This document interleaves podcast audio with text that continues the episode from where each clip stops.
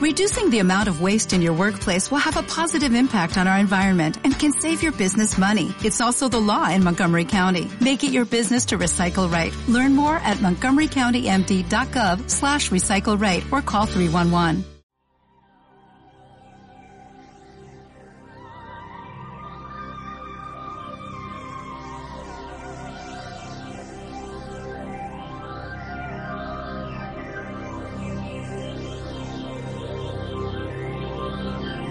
Es el momento de caminar entre el misterio y la imaginación.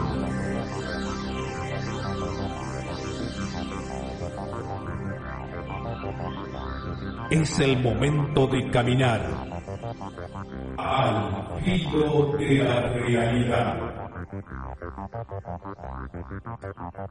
Conduce Gustavo Fernández junto a Quique Marzo y Emanuel Yudice.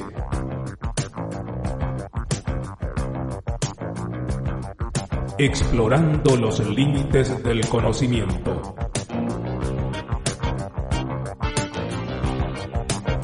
Locución José Ruiz Díaz.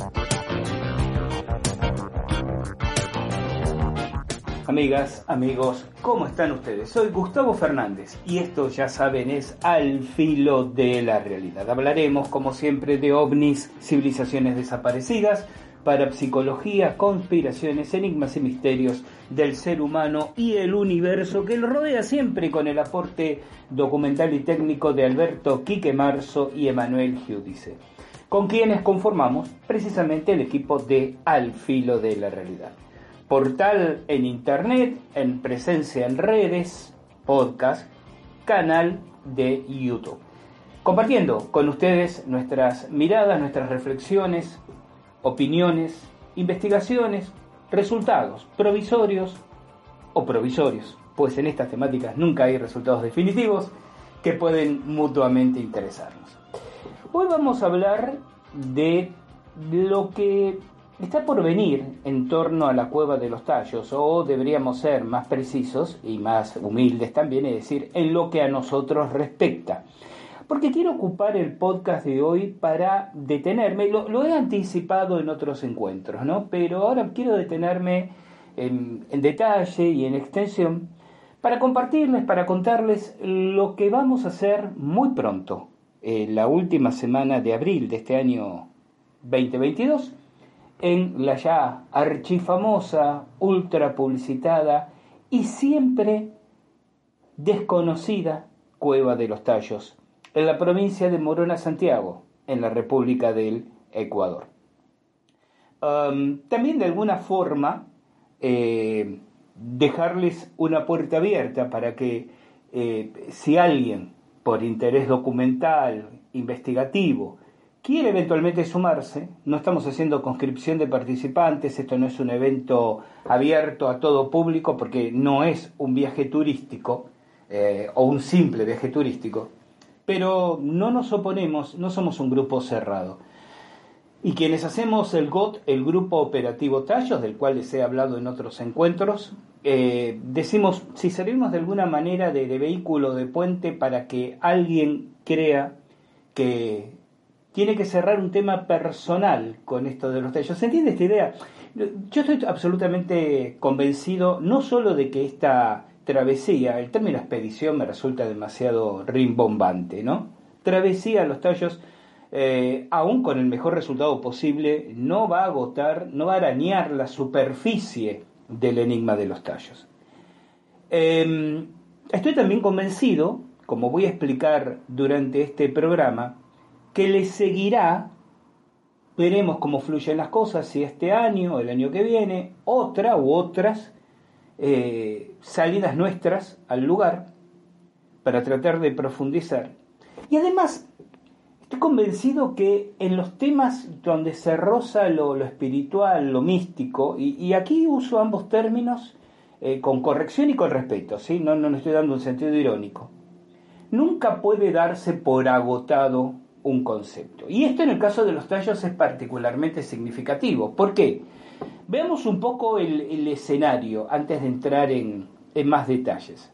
Existe una entrada, la entrada principal, es una cima de caída vertical libre de unos 60 metros que hay que descender en, en rapel, em, para luego recorrer aproximadamente los 4 kilómetros de galerías que se conocen y se han mapeado hasta el momento.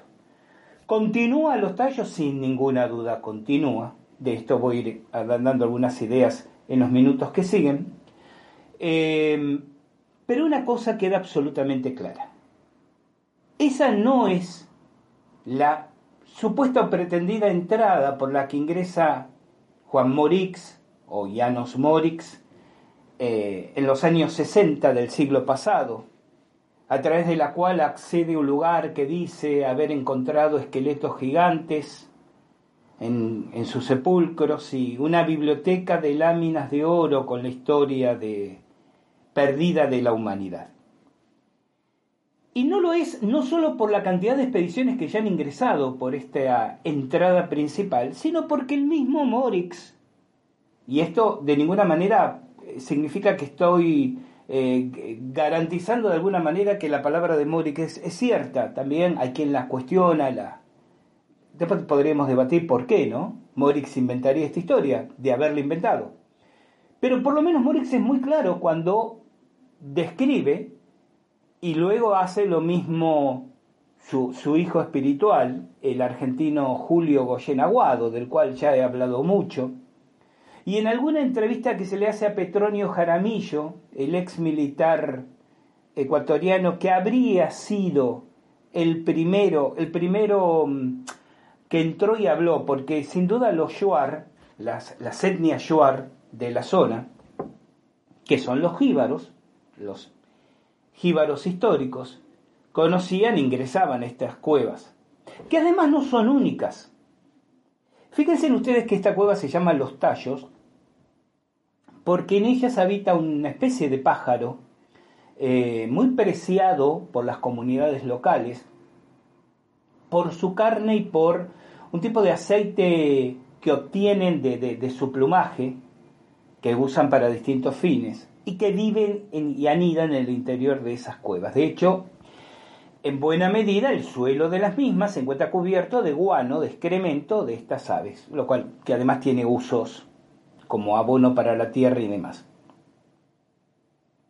En el norte de Ecuador, casi en la frontera con Colombia, existe otra cueva homónima, conocida como Cueva de los Tallos.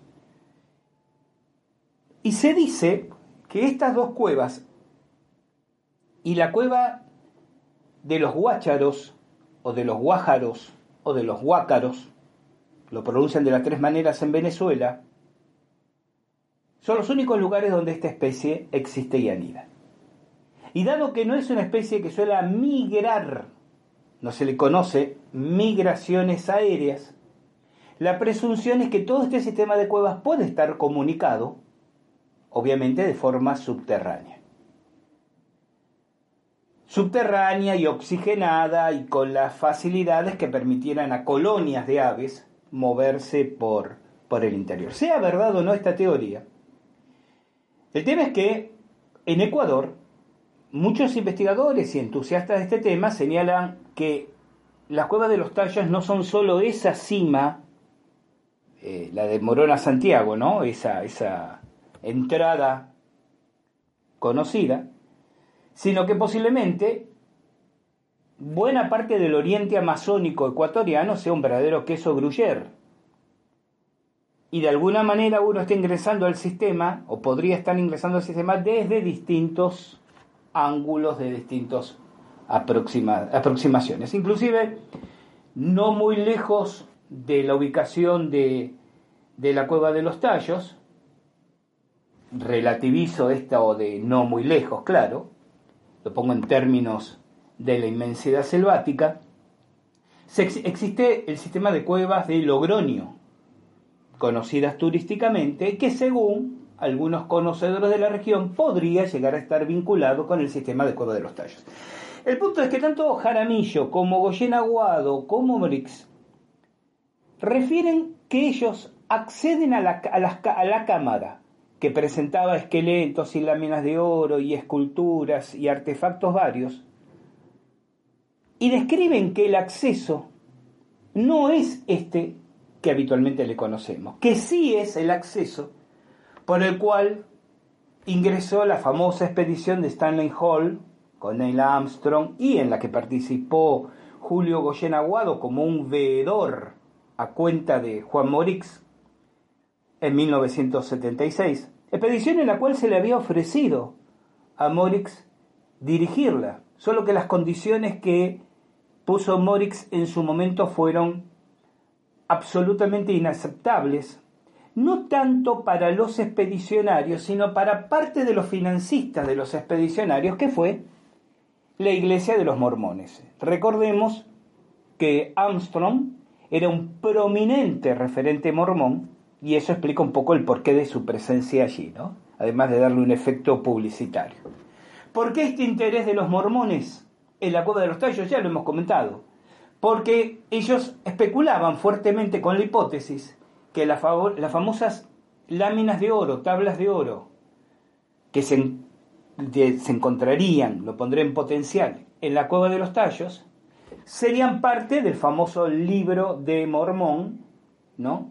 Que el ángel Moroni le habría dictado a Joseph Smith, esto en, el, en la base fundacional de, del pensamiento de quienes integran la Iglesia de Jesucristo de los Santos de los Últimos Días, ¿no? el nombre oficial de la Iglesia de los Mormones. Em, y esas exigencias que Morix plantea en un momento tiene que ver con garantizarse el reconocimiento mundial de lo que se iba a descubrir. Yo me pregunto aquí, y hago un pequeño alto, si como suponen muchos era toda una invención de Morix, destinada a obtener, eh, porque esta es una de las teorías, ¿no? la curiosidad y la atención de capitalistas internacionales para lo que realmente le interesaban, que era para la explotación de minas, ¿no? Pretendidamente auríferas en la zona. Entonces, esta idea que este, lo que hacía Morix al contar esta historia era llamar la atención, no tanto mundial de la sociedad, sino de excéntricos millonarios o de fuertes pool de empresas para que ser así seducidos para invertir en la región. Yo me pregunto cuál sería la razón de poner esas exigencias a esta expedición. Alguien diría, quizás especuló y le resultó bien con que puso tantas exigencias que era obvio que le iban a decir que no. Claro, pero también podría haber encontradose con un grupo de gente que le dice que con tal de descubrir esos tesoros culturales le dijeran sí, ¿dónde quiere que le firmemos? Venga y los habría llevado qué? A la nada, porque recordemos que esa expedición trabajó con muy buena logística, helicópteros de apoyo, decenas de portadores, personal especializado, tanto científico como militar, que llegó de, Inglaterra, y no hace más que, igualmente es muy meritorio, un profundo análisis eh, geológico, zoogeológico y fitogeológico de la cueva. Sí, ya sé, alguien dirá, bueno, Gustavo, pero se llevaron un montón de cajas este, que no pudieron ver su contenido. Pero yo recuerdo muy bien lo que un, un allegado a, a nuestros grupos de trabajo nos comentó que le había dicho a su vez un señor mayor de la región que había participado como empleado contratado, como, como obrero contratado en esos trabajos. Las cajas que salieron de la cueva eran de todos los equipos que durante todos los días previos habían ingresado en la misma para extraer. Llamaron a los obreros hacia el final, o sea, vengan a trabajar, que tenemos que sacar todo esto. Como las cajas se fueron, en, fueron los instrumentos, mejor dicho, fueron esta es la versión que estoy compartiendo, ¿sí? Objetivamente. Como los instrumentos fueron ingresados de a poco, no se necesitaban todos esos portadores. Los mismos integrantes de la expedición iban bajando los equipos, porque algunos estaban arriba y otros estaban dentro de la cueva. Cuando tuvieron que retirarse, se retiró en un día todo, y es ahí donde se llamó a portadores que entonces vino a salir casi una docena de grandes cajas con contenidos que, que tal vez les hayan dicho, hay instrumentos, pero tampoco tenían por qué los científicos estar abriendo toda la caja para mostrar lo que contenían, porque recordemos que hubo personal, hubo autoridades ecuatorianas que formaron parte de la expedición. Entonces, si la respuesta es, no, pero deben, porque dado que es territorio ecuatoriano, deben mostrar que están extrayendo, ahí hubo autoridades ecuatorianas que porque vieron primero lo que había, porque no les convenía hablar, porque les pagaron, jueguen ustedes con las especulaciones que quieran, porque no olvidemos lo siguiente, esto es todo terreno de especulación. Y yo que voy a los tallos soy el primero que insisto en esto. Cuando alguien dice, no, pero seguramente le pagaron a X para que no diga lo que... Ese seguramente, ese seguramente en la opinión de quien lo dice. Y, y, a la hora transmite radio cómo ganar amigos. ¿No? Este es el momento de ganar amigos con lo que voy a decir. Y cuando alguien dice, bueno, pero esa es mi opinión, a mí me parece que si una opinión no tiene argumentos o evidencias, es una falta de respeto intelectual.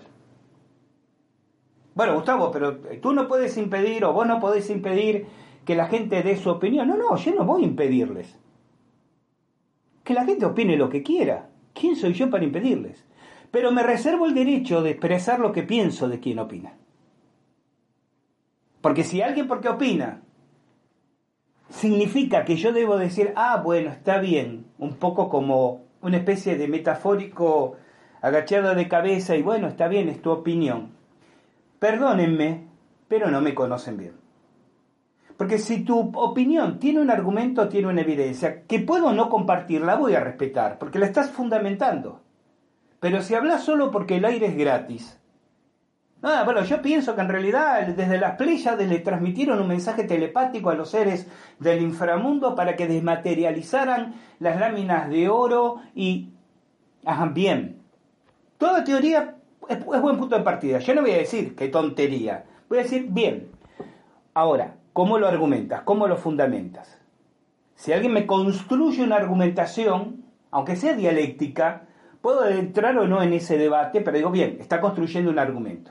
Si me muestra una evidencia, yo que tomo las evidencias con pinzas de plata, porque digo, una evidencia solo es evidencia del marco de la teoría en que se presenta como prueba. La misma evidencia en un contexto, en un paradigma distinto, se puede presentar como evidencia de otra cosa.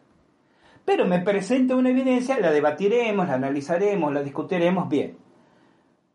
Pero como dije antes, si alguien dice, ah, no, es lo que yo se me ocurrió, digo, porque el aire es gratis, eh, es lo que yo siento como una falta de respeto intelectual. Sobre todo y lo voy a decir en latín y en latín antiguo para que se entienda, para todos aquellos que sé y nos, porque me incluyo, rompemos el culo y gastamos tiempo y dinero, órganos más sensibles de la especie humana, de nuestros bolsillos, para tratar de encontrar algo que fundamente nuestro punto de vista. Digo esto porque quiero poner en contexto qué es lo que vamos a, hacer. Esa segunda entrada, esa que como dije antes, Morix, Goyen Aguado, Jaramillo, refirieron haber encontrado, es una que se encontraría sobre el río, en un recodo del, del río, una especie de oquedad que solo puede accederse cuando el río baja o por el contrario buceando unos 10 metros en apnea para salir a una cavidad, a una cámara, desde la que se accede esta donde se encuentran los tesoros. Insisto, esto es interesante, nunca estos mm, protagonistas dijeron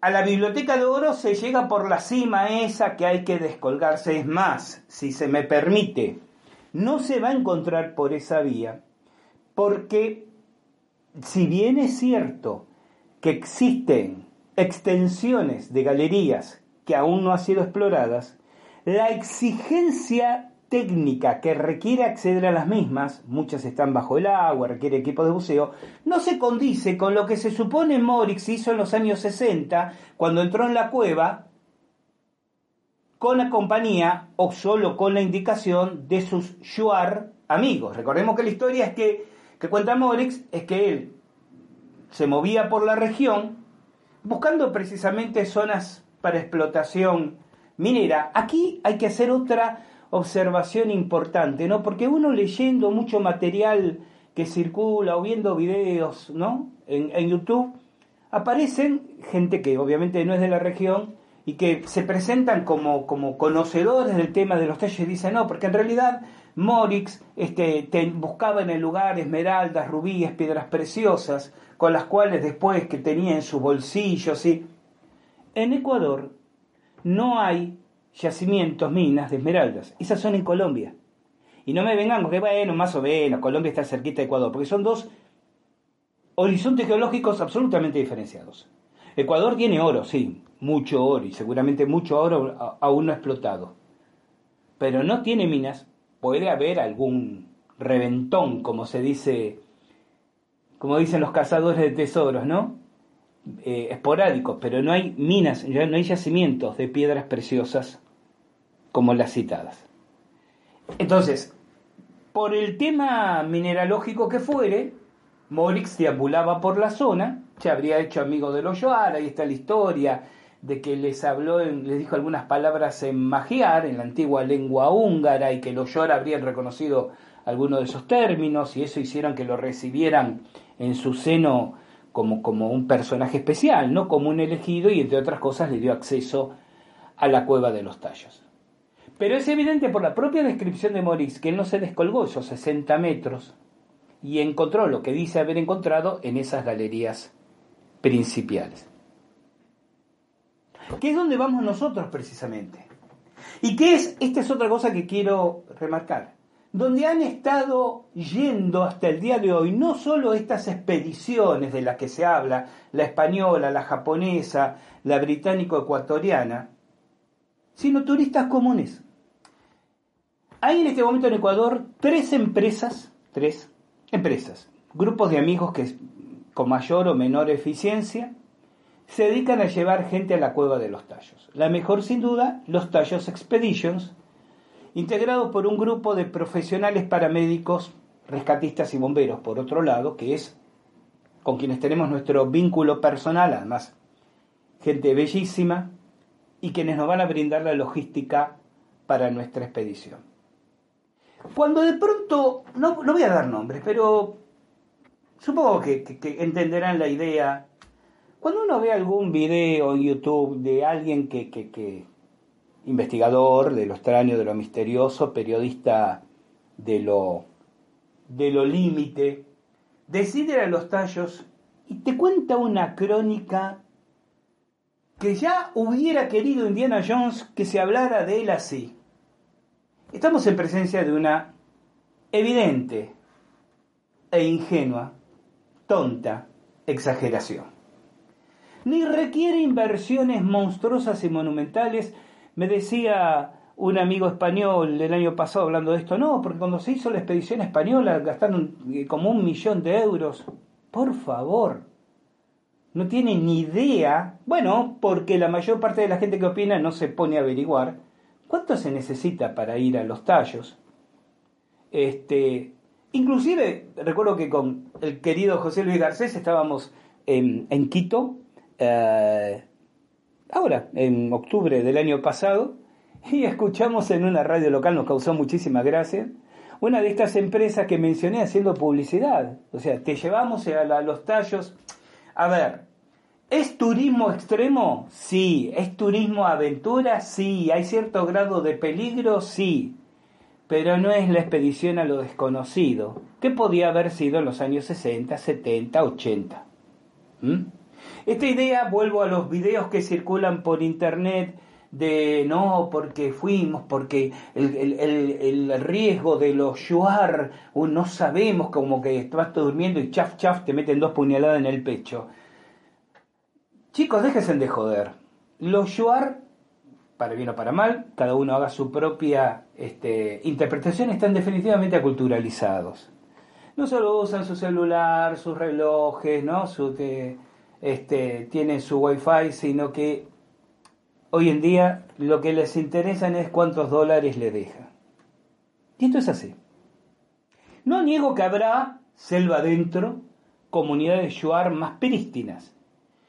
Hablo de las comunidades shuar de la región.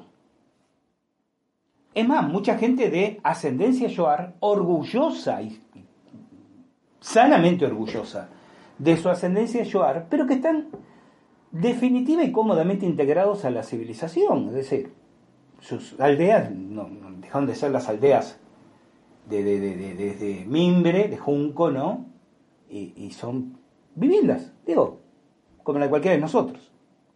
Sí es cierto que vamos a tratar de llegar en este viaje a una comunidad bastante cercana a la vida primitiva, primitiva en sus costumbres, una comunidad muy pequeña, casi un clan familiar, diríamos, eh, pero son excepcionales y hay que tener los contactos que nosotros tenemos, afortunadamente, para poder llegar a esta gente. Entonces, cierro el, comentario. Cuando se presentan esas expediciones, como hay, hay un video de, un de un caballero español que, que realmente es bastante desagradable. Primero, no tanto por esta exageración, ¿no? Como que estoy poniendo en riesgo mi vida a cada paso.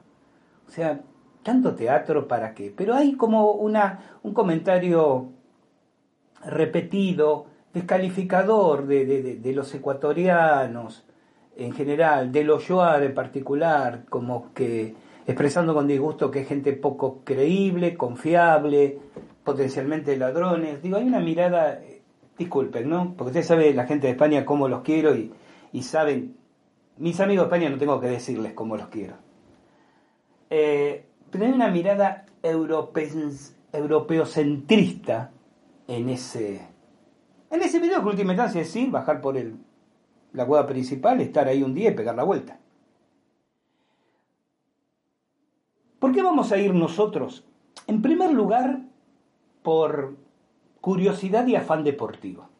En lo personal, me, entusiasma la idea de, sí, habrán ido unas 300 personas antes que nosotros, sumando las expediciones y los, los turistas así extremos que han visitado el lugar que les contaba. No, habíamos hecho un cálculo estimativo de que unas 300 personas fueron a la cueva antes que nosotros. No, no, o sea, eso no significa para nosotros entonces ninguna gran originalidad, pero digamos que es un número pequeño para los que pueden estar visitando cualquier otro punto turístico, ¿no? Pero el hecho de hacerlo es, primero, por curiosidad, por gusto deportivo, sí, ¿por qué no? También por el hecho de que me parece casi como intelectualmente honesto que si vamos a hablar, o venimos hablando y vamos a seguir hablando de los tallos, hayamos estado por lo menos una vez ahí dentro. Aunque esa sé muy bien que no es la cueva donde vamos a encontrar lo que haya que encontrar, si es que hay algo para encontrar. Porque mucha gente podría decir, bueno, Gustavo, mucho bla bla bla bla bla bla bla, firulete sobre los tallos, pero no ha sido nunca. Bueno, hay especialistas en Marte que son reconocidos internacionalmente y tampoco han ido nunca. Pero es una cuestión personal, no es tanto por el qué dirán, sino una cuestión personal, ¿no? Y seguramente no, bueno, uno nunca digas nunca. Quizás nunca vuelva a esa entrada, pero necesito pasar por esa entrada para plantearme después regresar a seguir buscando la otra. Que puede existir o puede no existir, o puede existir y no ser encontrada. Aquí empiezan a tallar otros factores de interés.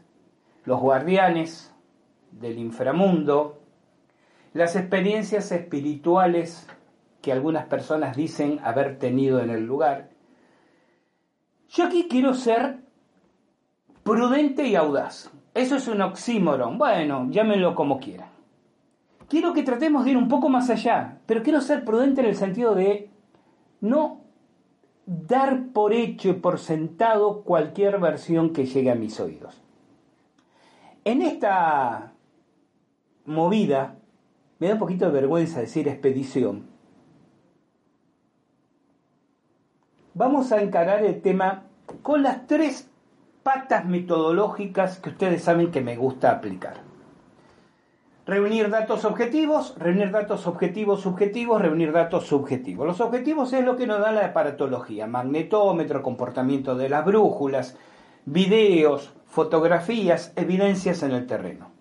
Objetivo subjetivo, vamos a hacer un relevamiento radiestésico de buena parte de la cueva, o de buena parte de esos kilómetros, por lo menos mientras se pueda trabajar, con nuestras varillas radiestésicas y nuestros péndulos. Mi idea es presentar un plano o mapa de energías del lugar. Y esto es el objetivo subjetivo porque ustedes saben muy bien que la detección radiestésica depende o debe ser tamizada por la percepción de quien está manejando el instrumento radiestésico. Y la tercer pata, la subjetiva, es qué nos pasa en el interior de la cueva. En este sentido estamos organizando, no puedo darlo por sentado porque hay un montón de detalles que considera, pero estamos organizando realizar nosotros por primera vez una ceremonia de ayahuasca en el interior de la cueva con un chamán local que bajaría con nosotros. Muchos de ustedes seguramente han realizado ceremonias de ayahuasca. Siempre se dice que la verdadera ceremonia de ayahuasca debe ser hecha en un entorno selvático, porque es la naturaleza donde los guardianes del espíritu de la ayahuasca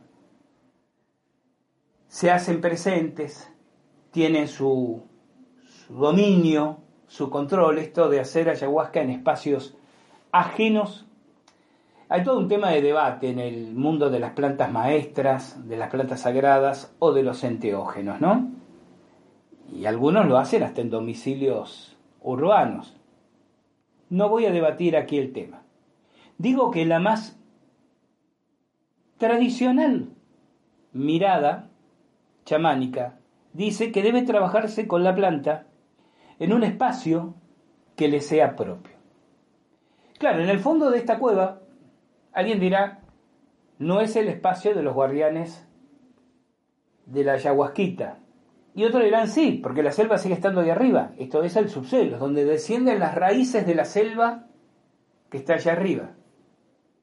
Bien, como esto se transformaría más o menos en un debate bizantino, la idea es hacer la ceremonia en el interior de la cueva.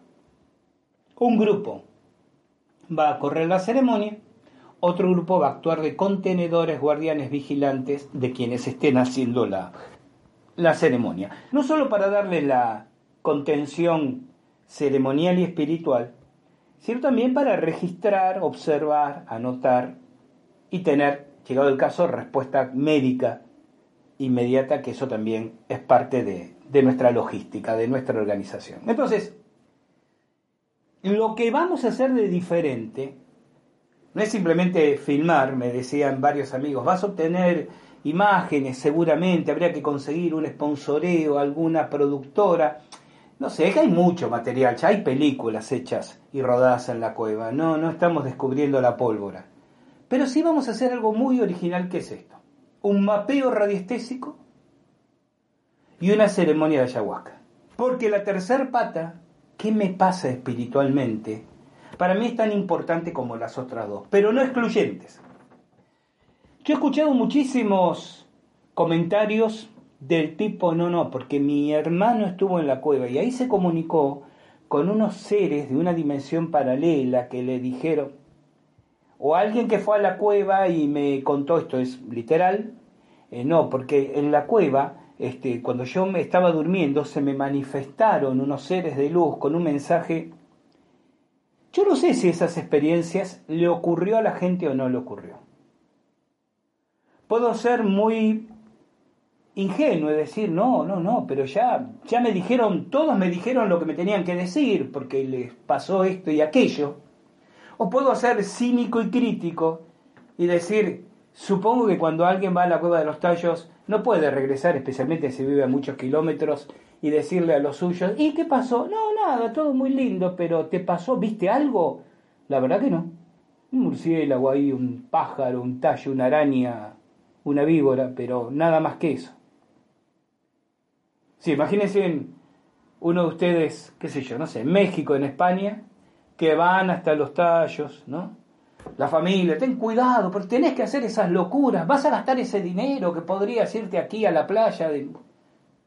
Se van a tallos, devuelven, ¿no? Diez días después. ¿Qué tal? No, fantástico, miren la foto. ¿Y, y, y qué? ¿Y encontraste algo de esa? No. no. ¿Y, ¿Y pasó algo? No. Entonces, es mi parte cínica la que está hablando. Creo que muchas veces inconscientemente se, se deforman o se exageran algunas percepciones, porque algo hay que contar. Porque también conozco gente que dijo, estuve en la cueva y no vi nada. ¿Y saben qué? Y también conozco personas que me han dicho, a mí me pasó esto, y uno tiene esta sensación de algo ocurrió ahí.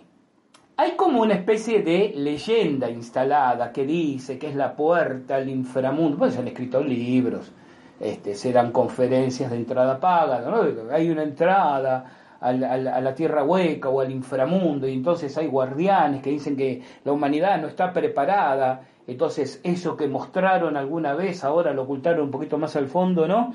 Este, porque deberá llegar el momento, pero que a quienes llegaron hasta ahí les tienen un mensaje de amor y de luz y estoy diciendo con esto, pues yo sé que hay gente que de buena fe va a decir, no, no, Gustavo, ¿cómo podés hablar así de los contactados? De, pero si el, primo del cuñado de mi vecino estuvo y le pasó esto.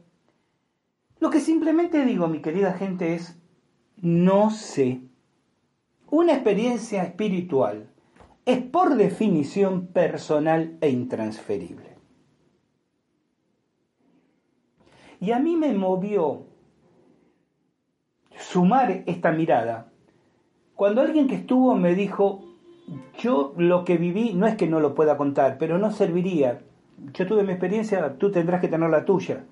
O no tener ninguna, o tenerla mejor, no sé. Pero ¿de qué sirve que te diga lo que a mí me pasó? O lo que yo vi. Este es el punto de observaciones que dicen, algo puede estar ocurriendo. Vamos a allá. No significa yo, yo lo he dicho muchas veces en este programa. Que algo sea posible no significa que sea probable. Que algo pueda ser no significa que sea. Cuando alguien dice, bueno, pero puede ser que haya seres intraterrenos, la extensión natural de ese argumento es entonces los seres intraterrenos, pero parte de una petición de principio. Sí, puede ser que haya seres intraterrenos. Enfoquémonos en ese punto. No avances. No, pero es que entonces... No, no, no. Enfoquémonos. ¿Podemos demostrar que existen? ¿Hay evidencias? Si en este punto la persona me responde, bueno, es que a mí me resuena que sí, eh, son opiniones. Yo creo que sí, si tú no crees, bueno, pero ¿Recuerdan el principio del programa de hoy?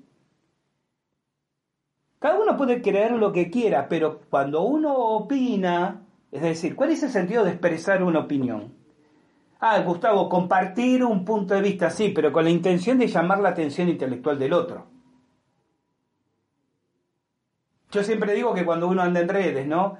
y uno ve gente que de pronto ingresa con el hilo y se enoja. No, no es como dices, es así, porque yo ya sé, o me dijeron, o yo vi, para ahí terminé peleando. Yo digo, qué maltratado que tiene su ego, pobrecito, qué caricia en la autoestima, cálida, lenta y profunda hay que darles, porque si yo le digo algo me parece una soberana estupidez, sigo de largo, lo ignorar. Si me detengo a argumentar o a opinar, obviamente le estoy dando derecho al otro que me conteste. Nada hay más gracioso.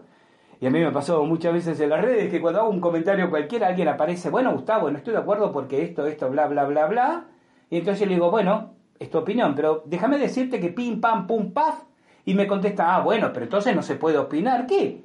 Tú tienes que opinar y yo tengo que quedarme callado. Si alguien expresa una opinión, expresa, ¿eh? Por escrito, en una reunión, en esto, en un podcast, automáticamente habilita al otro a dar también su opinión. Su opinión sobre la opinión que se acaba de dar. Porque dar una opinión y no, no, no me contradigas, es una forma de, fascismo intelectual, ¿no? Así que mm, esto es lo que vamos a hacer. Vamos a contactar a esta comunidad a la que pertenece precisamente el chamán que va a bajar a la cueva con nosotros, vamos a estar tres días dentro de la cueva, vamos a realizar la recorrida, fotografía, filmación, documentación, registros magnetométricos y vamos a mapear radiestésicamente el lugar y vamos a hacer una ceremonia de ayahuasca. Esto va a ser al final de tres semanas en las cuales yo voy a estar en Ecuador haciendo otras actividades y, cerraré casi sobre mi cumpleaños a fin de abril dándome el regalo de visitar la cueva de los tallos. Tiene mucho de sueño del pibe a cumplirse, ¿no? Cuando ya en el 74 leí por primera vez El oro de los dioses de Erich von Däniken. Sí, ya sabemos, von Däniken inventó que había estado en la cueva y no estuvo, que la foto en blanco y negro donde aparece al lado de Morix en ese libro con un fondo de selva se la toma en un momento del trayecto por carretera de Guayaquil a Cuenca. O sea, se detiene un momento, bajan de, del carro, se ponen con ahí con la vegetación de fondo, toma, hace tomar una foto y, y continúan. Pero lo interesante es cómo puso ¿no? en el escaparate este tema que yo recuerdo que había leído, pero muy superficialmente, algo de la Cueva de los Tallos con anterioridad. En el 74, cuando leo este libro, es la primera vez que profundizo y hice uno de esos lugares que uno dice un día, porque recuerden que algún día, como dice la canción de Credence, algún día nunca llega, ¿no? Un día voy a estar ahí. Entonces tiene que ver con, con este cumplimiento de qué es el viaje de la vida después de todo, ¿no? Cuando alguien me pregunta por qué he viajado tan, tanto, tanto, hay a quienes han viajado muchísimo más, pero he viajado, sí. Y, los lugares donde he estado y, qué me anima, sí, me anima la curiosidad, me anima el, deseo de aventura, pero también o sobre todo me anima que se tratan de lugares y de misterios que uno de pequeño veía en una película, leía en un libro, en una revista, entonces el hecho de poder clavar los alfileres, ¿no? Yo recuerdo cuando, allá en el año 78, 77, 77, se estrenó en cines aquí en Argentina eh, Recuerdos del Futuro, la película basada en el libro de Erich von Däniken, ¿no? Eh, película que me fascinaba, yo ya estaba apasionadamente metido en estos temas. De hecho, el 77 fue eh, ya hace un año que se había editado mi primer libro, Naves extraterrestres tripuladas. Em, pero claro, ver esas imágenes en Cinemascope, como se decía entonces, con una música hermosa que me sigue, esto es personal, me sigue emocionando escuchar esa música, que puede conseguirse en YouTube, el tema central de la película, y ver esos lugares y decir, un día voy a estar en cada uno de ellos.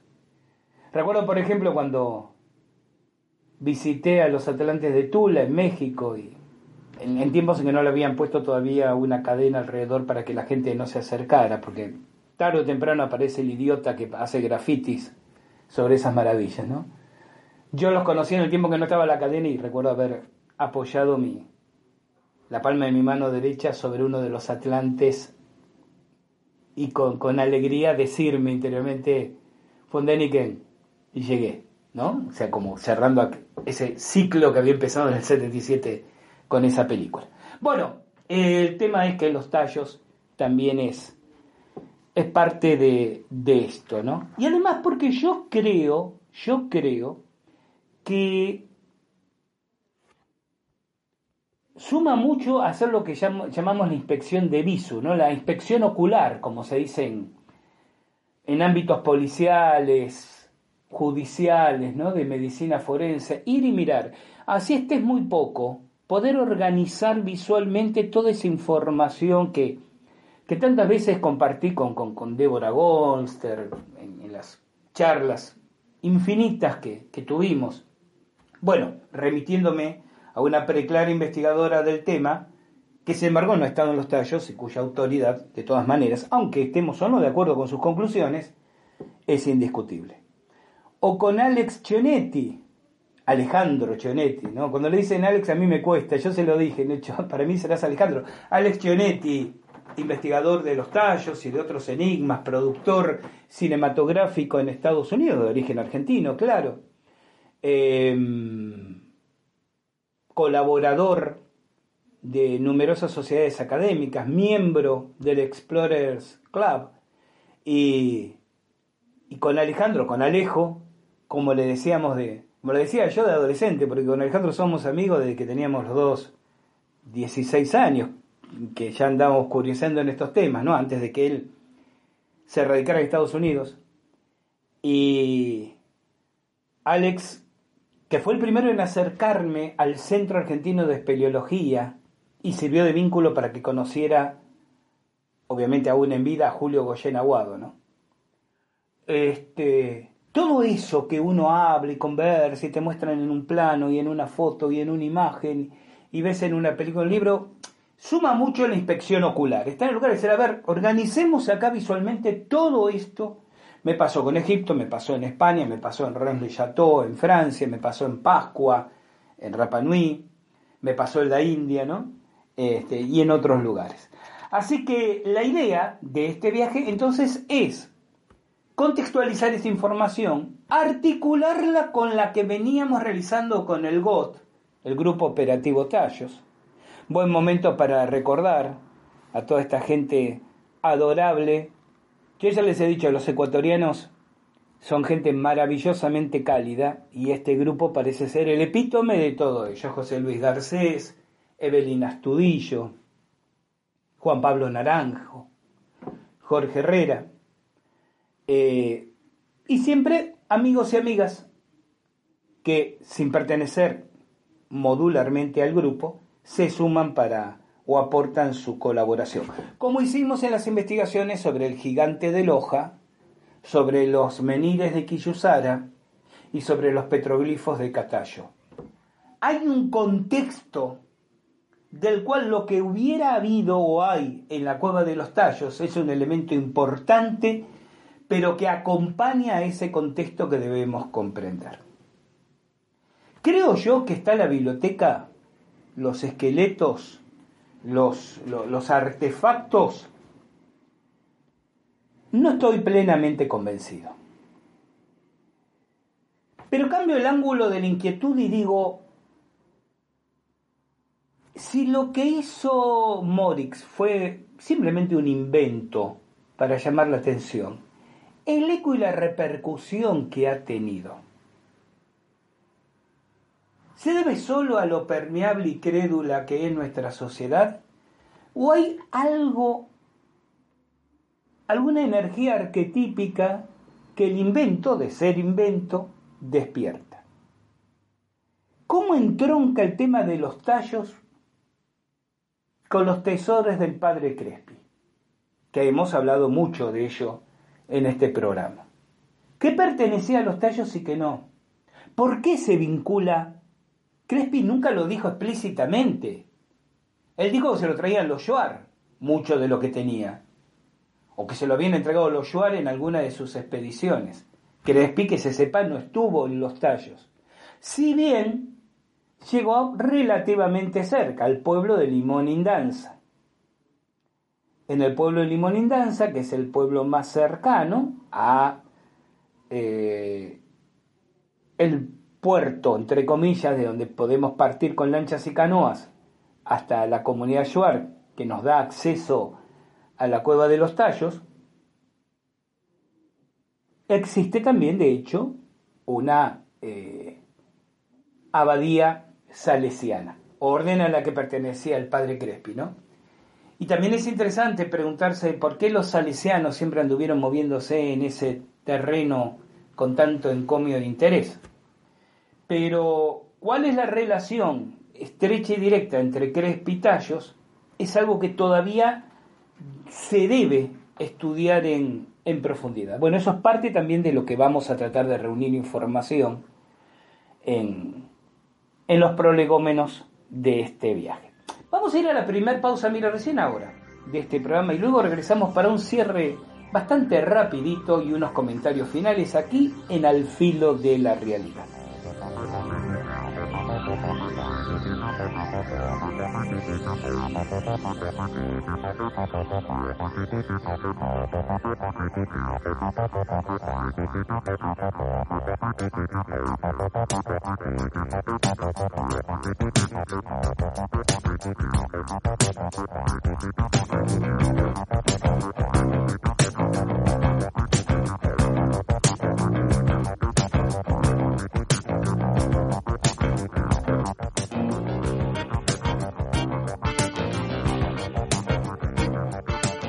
Hola, ¿cómo estás? Tal vez hace poco tiempo que estás escuchando Al filo de la realidad.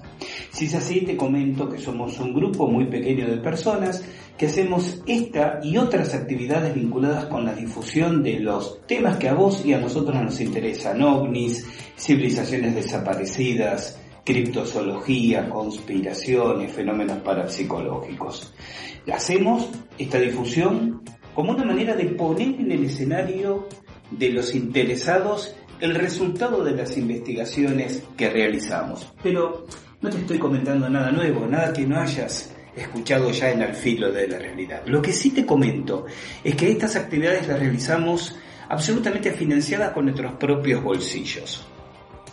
Y si sos uno de los incondicionales, de aquellos que nos vienen escuchando desde hace años, no hay nada nuevo que tenga para decirte porque ya nos conoces. Entonces, a unos y a otros, estoy aquí para pedirles que nos den una mano, para que nos acerquen su colaboración libre, voluntaria. Vas a encontrar por ahí un botón, una tecla de color azul que dice apoyar.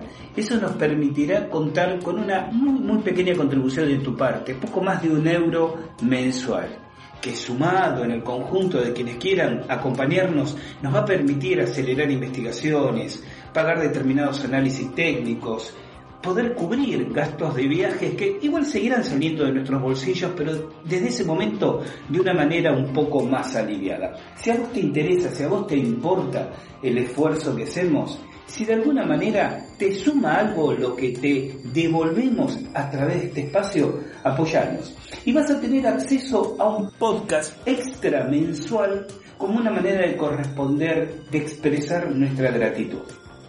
Gracias por estar ahí.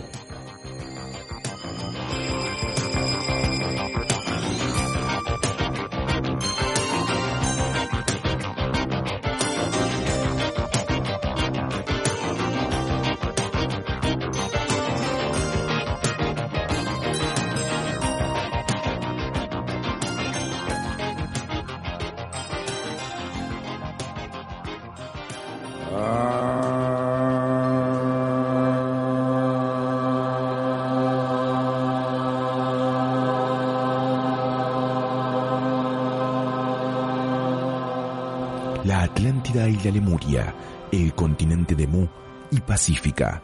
¿Existieron estos continentes y civilizaciones? Acompáñanos a conocer los misterios de civilizaciones desaparecidas en Al filo de la realidad.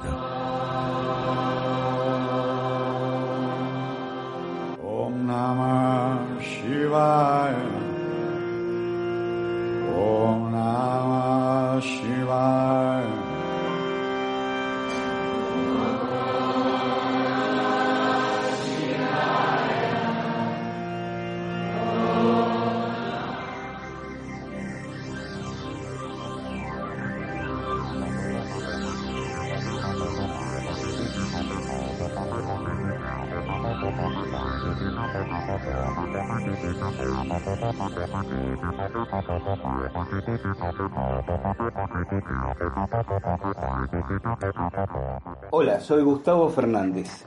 Estoy ahora aquí para invitarte a una experiencia realmente única. Cuatro días acompañándonos a la gente del filo de la realidad y del Instituto Planificador de Encuentros Cercanos a Capilla del Monte y el Uritorco, 24, 25, 26 y 27 de marzo de este 2022 vamos a realizar una serie de experiencias, algunas vivenciales, subjetivas, otras investigativas, objetivas, en torno al fenómeno ovni, pero también los eventos vinculados a la espiritualidad que desde hace décadas ocurren en ese lugar. dos noches de vigilia ovni, meditaciones y prácticas radiestésicas en los terrones, Ongamira, los mogotes, puntos energéticamente significativos. Excursión a la localidad de San Marcos Sierra y su Rumihuasi, o Casa de Piedra, una cueva chamánica de arqueológicamente comprobados 8.000 años de antigüedad. Meditaciones al pie del Uritorco. Charlas donde vamos integrando nuestros aprendizajes y nuestras vivencias. Alojamiento en cómodas instalaciones. Una serie de actividades paralelas que van a hacer que realmente recuerdes con mucho cariño los días compartidos.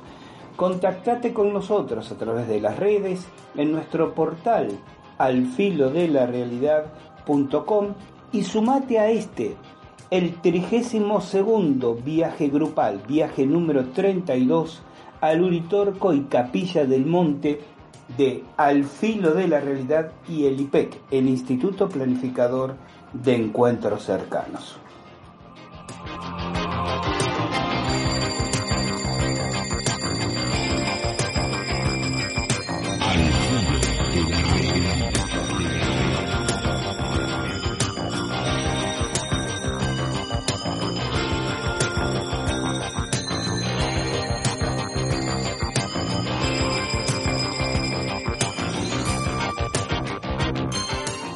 Continuamos en Al filo de la realidad, continuamos en este podcast Cueva de los Tallos, lo que vendrá.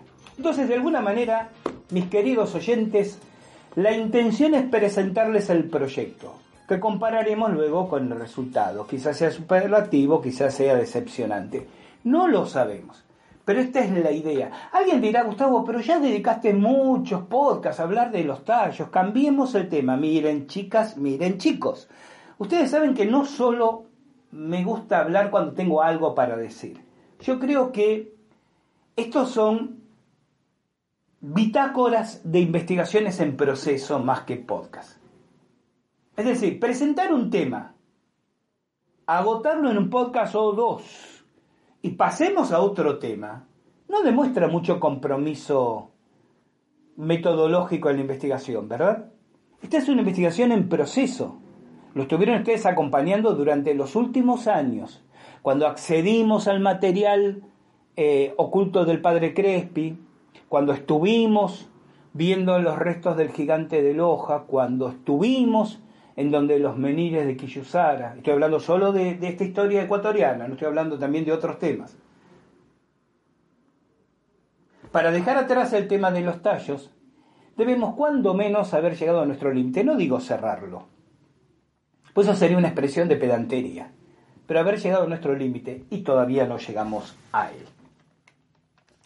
Em, estuve escribiendo un artículo hace cuatro días atrás del momento que estoy grabando este podcast sobre esto mismo que estoy compartiendo aquí. Y justo cuando estoy empecinado ese día en el artículo, sincrónicamente me llega la noticia del fallecimiento del doctor Gerardo Peña Mateus. Peña Mateus, recordarán ustedes, fue el notario que recibe a Morix cuando Morix quiere en Guayaquil hacer la denuncia notarial, la denuncia protocolar del descubrimiento de la cueva. Pero no termina su vínculo ahí, porque Peña Mateus continúa asistiendo legalmente en este tema a Morix y se hace amigo personal de Morix y lo acompaña a la cueva y de hecho se transformó en un verdadero conservador en tiempos en que comenzó, vieron que siempre hay como un endiosamiento de los personajes investigativos y después eh, a toda acción le sigue una reacción, ¿no? Comienza la demonización de ese personaje. En nuestra Argentina Fabio Serpa fue adorado, ahora parece que está de moda, una vez muerto, pegarle. Lo mismo con Antonio Rivera en España. Y generalmente se les pega después de muertos, muy valientes los críticos. Pero bueno, eh, también pasa eso con Morris, que tendrá sus claroscuros, sus luces y sus sombras, hemos hablado de ello. Eh, puede haber hasta un cierto aspecto, si se quiere, del personaje maquillado, ¿no? Ficticio. Pero bueno, el tipo dejó una huella. Y Peña Mateus, con mucha hidalguía, sostuvo en alto la validez de los trabajos del mismo. Y se fue, Peña Mateus. eh, sic transit gloria mundi, dirían algunos. Así que a él nuestro homenaje y nuestro recuerdo, porque también dejó su nombre marcado a fuego, ¿no? grabado en la piedra en la, en la historia de los tallos. Otro que partió recientemente fue el científico francés Luc Montagnier, descubridor del virus de HIV eh, y un paladín, pese a su avanzada edad, creo que tenía 87 años, si no me equivoco, en advertir de los riesgos de vacunación por ese tema del corona y, demás. Yo quiero simplemente dejar un pequeño recuerdo porque me resultó vomitiva la reacción. No, no puedo juzgar la prensa internacional y honestamente ni, ni, me interesa dedicarle tiempo a la prensa internacional, pero no pude dejar de cruzarme la prensa nacional, digo la prensa argentina, donde todos trataron descalificativamente o descalificatoriamente a Montagnier por su postura antivacunas. Sí, le reconocen su gran aporte, le valió el Nobel, o sea, no estamos hablando de un este, alquimista soplador, ¿no? Académicamente, pero como tuvo en los últimos años, inclusive mucho antes de toda esta pandemia, ¿no? Era un, era antivacuna, pero vos le decías, no necesita vacunarse la gente ni a los niños de la manera desaforada en que se está haciendo. No era un antivacunas en cuanto que negaba las vacunas, sino Montañera era un tipo que decía, esperen, ¿por qué obligatoriamente como los calendarios de vacunación para ir a las escuelas? Le metemos cuatro o cinco vacunas a los niños, todas juntas, veamos cada caso. Pero claro, a la Big Pharma esto le resultaba atentatorio, ¿no? Además, Montagnier es de los que seguía defendiendo, y esto me parece muy interesante, a otro investigador francés, Jacques Benveniste. Jacques Benveniste había afirmado que el agua podía conservar rastros o memoria de sustancias que ya físicamente no se encuentren en ella. Es decir, esto era la fundamentación de la homeopatía. A Benveniste le pegaron para que tenga y para que guarde lo execraron del ámbito académico por su investigación. Investigación que sería muy interesante revisar, porque el hecho de que aparezcan 10 médicos en televisión diciendo es una tontería, esto que dijo Benvenir, no tiene fundamento alguno, habría que ver la letra chica de esas contrarrefutaciones, ¿no? Admitamos, salvo algún caso excepcional, que todos ustedes y yo, incluso, Estamos metidos en el ámbito académico diciendo, a ver, deme todos los trabajos de Benvenís a la izquierda, todos los de sus refutadores a la derecha, y me tomo un año para estudiarlo y considerarlo. Nos manejamos así con, con segmentos, ¿no? Con golpes de efecto, con juegos de luces que se nos cruzan intelectualmente en el camino. Pero Montagnier era un defensor de Benvenís. En algún artículo que publiqué hace ya mucho tiempo, homeopatía y esoterismo, creo que se llamaba, yo explicaba que me llamaba mucha atención que médicos homeópatas no me pudieran explicar el por qué funcionaba, ¿no? Entonces recuerdo uno en particular que tuve un largo, una charla y terminé diciéndome, bueno, pero algo debe quedar porque funciona.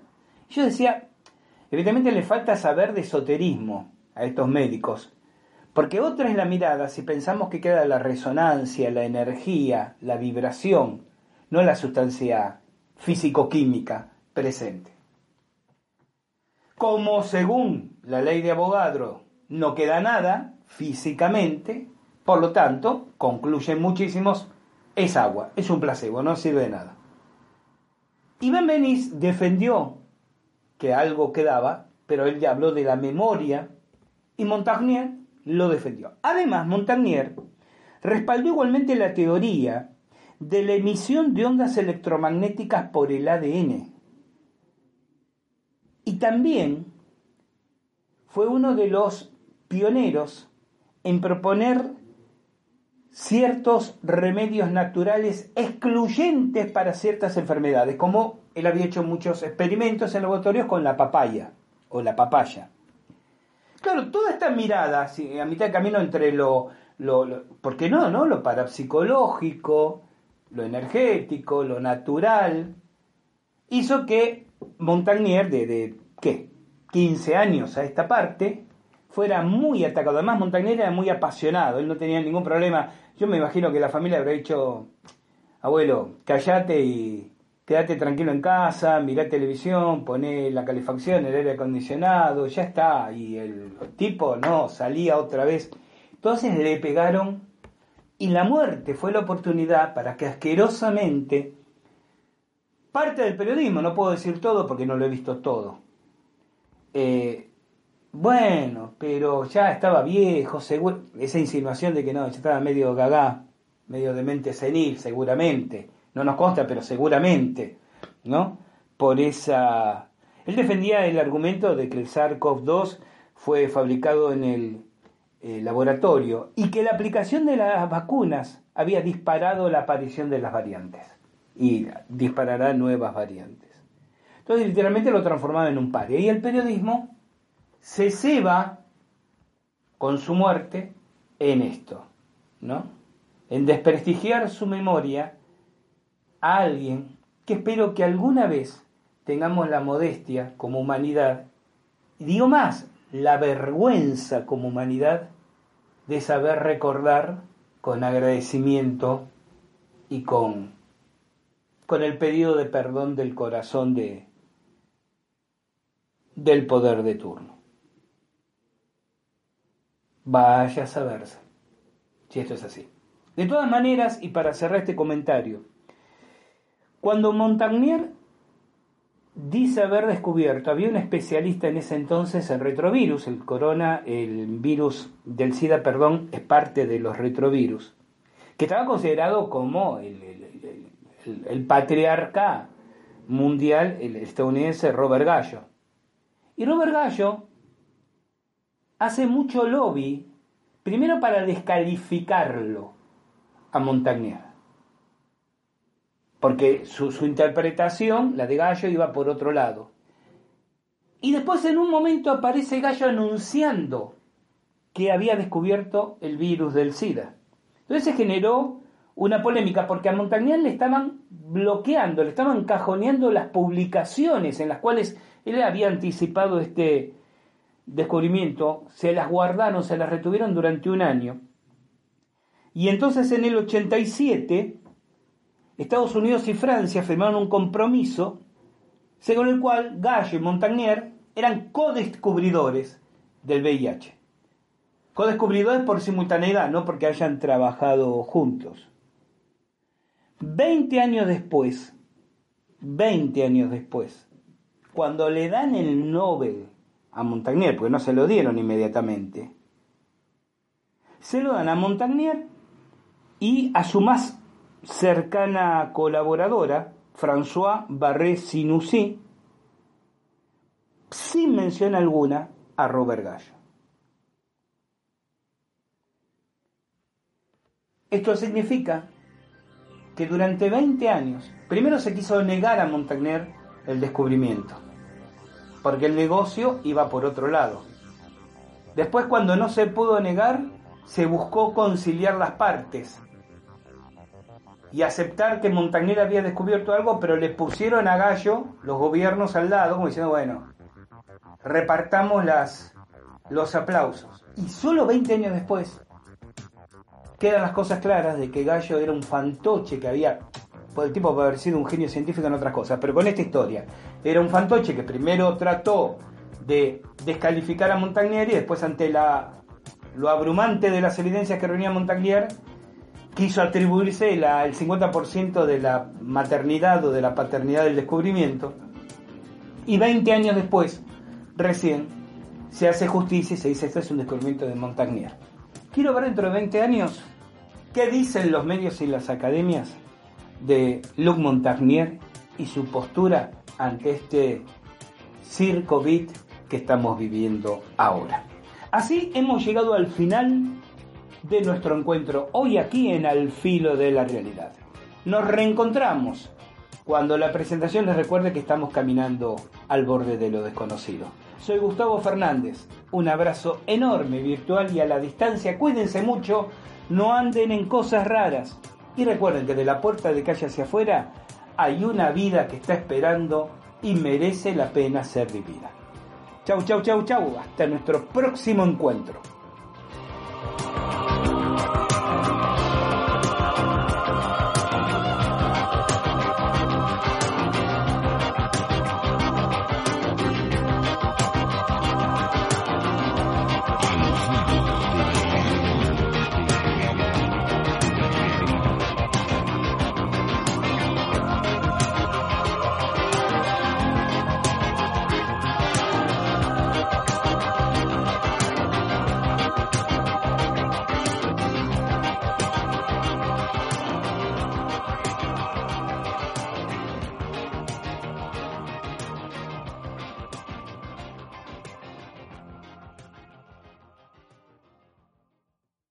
Waiting on a mm. tax return? Hopefully it ends up in your hands. Fraudulent tax returns due to identity theft increased by 30% in 2023. If you're in a bind this tax season, LifeLock can help. Our US-based restoration specialists are experts dedicated to helping solve your identity theft issues. And all LifeLock plans are backed by the Million Dollar Protection Package. So we'll reimburse you up to the limits of your plan if you lose money due to identity theft. Help protect your information this tax season with LifeLock. Save up to 25% your first year at LifeLock.com slash aware.